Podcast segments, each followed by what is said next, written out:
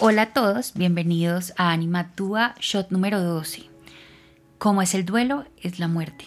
Eh, antes de comenzar esta reflexión, les cuento que salimos a, digamos que a vacaciones para una tercera temporada, pero quise seguir haciendo los shots porque aparte los van a poder ver en las redes sociales también, entonces me parece interesante igual tener semanalmente una reflexión. Eh, bueno, quería que pensáramos en esto. Siento que muchas veces se nos olvida lo que es la muerte para quien trasciende, tanto para el cuerpo que todavía está preparándose para trascender, como para el alma que está en proceso de, trascendencia. Por un lado, se nos olvida que si nosotros estamos en un duelo, como por ejemplo yo que estoy en mi duelo anticipado, esa persona, ese ser, ese cuerpo también está haciendo las paces con su proceso y también se está enfrentando a la pérdida de todo, ¿no? Porque al final la muerte termina siendo nuestro duelo más grande. Nos estamos despidiendo de lo que somos, de las personas que tenemos a nuestro alrededor, de lo que fuimos, de lo que pudimos ser, de lo que tenemos, de, de todas las relaciones y las conexiones que tenemos en esta vida, porque efectivamente dejamos la vida como tal. Y si bien no morimos, si muere lo que somos en ese, en ese momento como seres vivos, como seres humanos. Y muchas veces cuando nosotros estamos en, un proceso de acompañamiento a un ser querido que está en proceso de trascender, se nos olvida que el protagonista de esa historia es esa persona, es esa alma. Y a veces sin querer terminamos haciendo toda esta situación como si fuéramos nosotros los directamente, digamos que afectados, por decirlo así.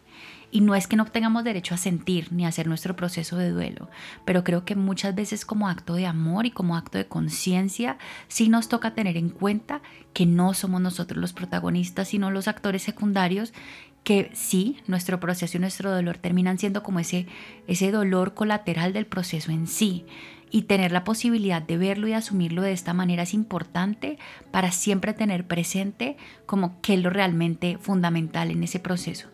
Por eso es que muchas veces yo les he dicho a ustedes cuando les cuento de la historia de mi papá, es como yo deseo esto para él y luego ya miro qué hago yo, porque es que así es, ese es el orden de las cosas en estas situaciones donde, donde el, quien está haciendo su proceso es otro. Nosotros hacemos un proceso paralelo, sí, pero no puede ser ese el proceso principal.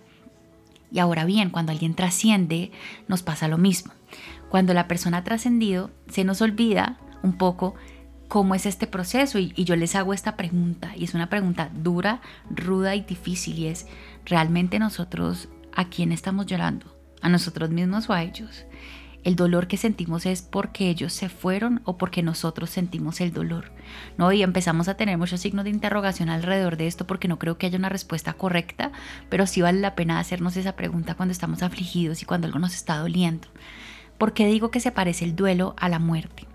Porque primero cuando recién perdemos a alguien y empezamos nuestro proceso de duelo, necesitamos tiempo, ¿no? Tiempo para procesar, para entender, para sanar. Ellos también necesitan tiempo para trascender, para sanar, para entender, para evolucionar. También muchas veces nos quejamos cuando estamos en duelo de que las personas estuvieron al principio y luego se les va olvidando preguntarnos cómo estamos o estar ahí para nosotros. ¿Cuántas veces no nos ha pasado lo mismo? Y lo digo porque me ha pasado.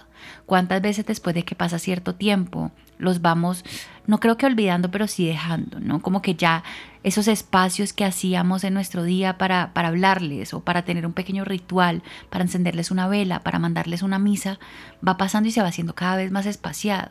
Y nosotros nos quejamos cuando las personas hacen eso con nosotros. Y aquí hay un tema distinto. No, distinto no, es igual.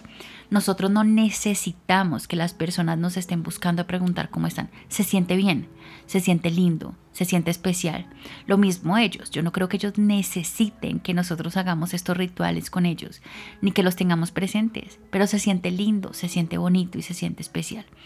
Y así vamos a encontrar una infinidad de dinámicas que nosotros vivimos en el duelo y que se nos olvida que ellos también están viviendo en la trascendencia y en la muerte. Eh, podemos pensar en otra parte, como en este, en este crecimiento y en esta búsqueda espiritual, donde nosotros empezamos a, a encontrarnos, cómo nosotros logramos mantenerlos a ellos, ¿no? Porque nosotros al final lo que no queremos es olvidarlos o ser olvidados.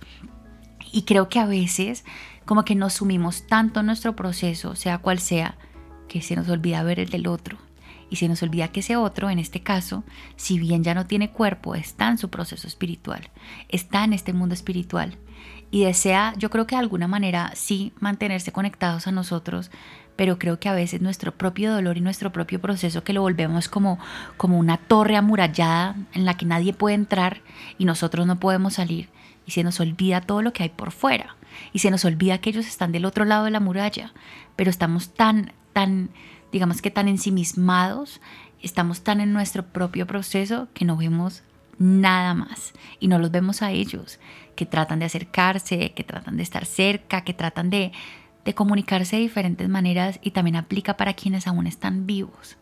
Entonces, creo que hablándolo con ustedes, mi llamado hoy es a que hagamos un alto, ¿sí? Y a que honremos nuestro proceso, claro que sí, pero que tal vez levantemos un poquito los ojos más allá de ese proceso y vemos qué más hay a nuestro alrededor, qué hemos dejado de hacer, qué hemos dejado de, de entender del otro, de sus procesos también y de sus necesidades y cómo nosotros incluso viéndonos a nosotros mismos empezamos a tener más empatía y más compasión por el otro que está vivo y por quien ha trascendido. Entonces creo que el duelo también puede llegar a ser un espejo de la muerte y la muerte del duelo. O sea, ambas correlacionadas, porque ambas nos pueden mostrar una parte de nosotros que a la cual no le hemos puesto atención o también pueden ser un llamado de atención o de alerta para cosas que estamos dejando de ver y que son fundamentales para nosotros y para nuestro proceso. Entonces quiero dejarles estas comparaciones y esas preguntas difíciles y rudas que les hice para que las tengamos en cuenta y para que veamos entonces de qué manera podemos hacer de este proceso un proceso distinto, un poco más lleno de luz y un proceso que no sea tan solitario, sino que nos invite también a acompañar a otros, así sea de diferentes maneras, quizás no en su duelo, pero sí en su luz, en su trascendencia, o quizás no en el mismo duelo que nosotros, pero tal vez sí en un proceso distinto de transformación. Se los dejo como reflexión y espero que tengan una semana espectacular. Gracias.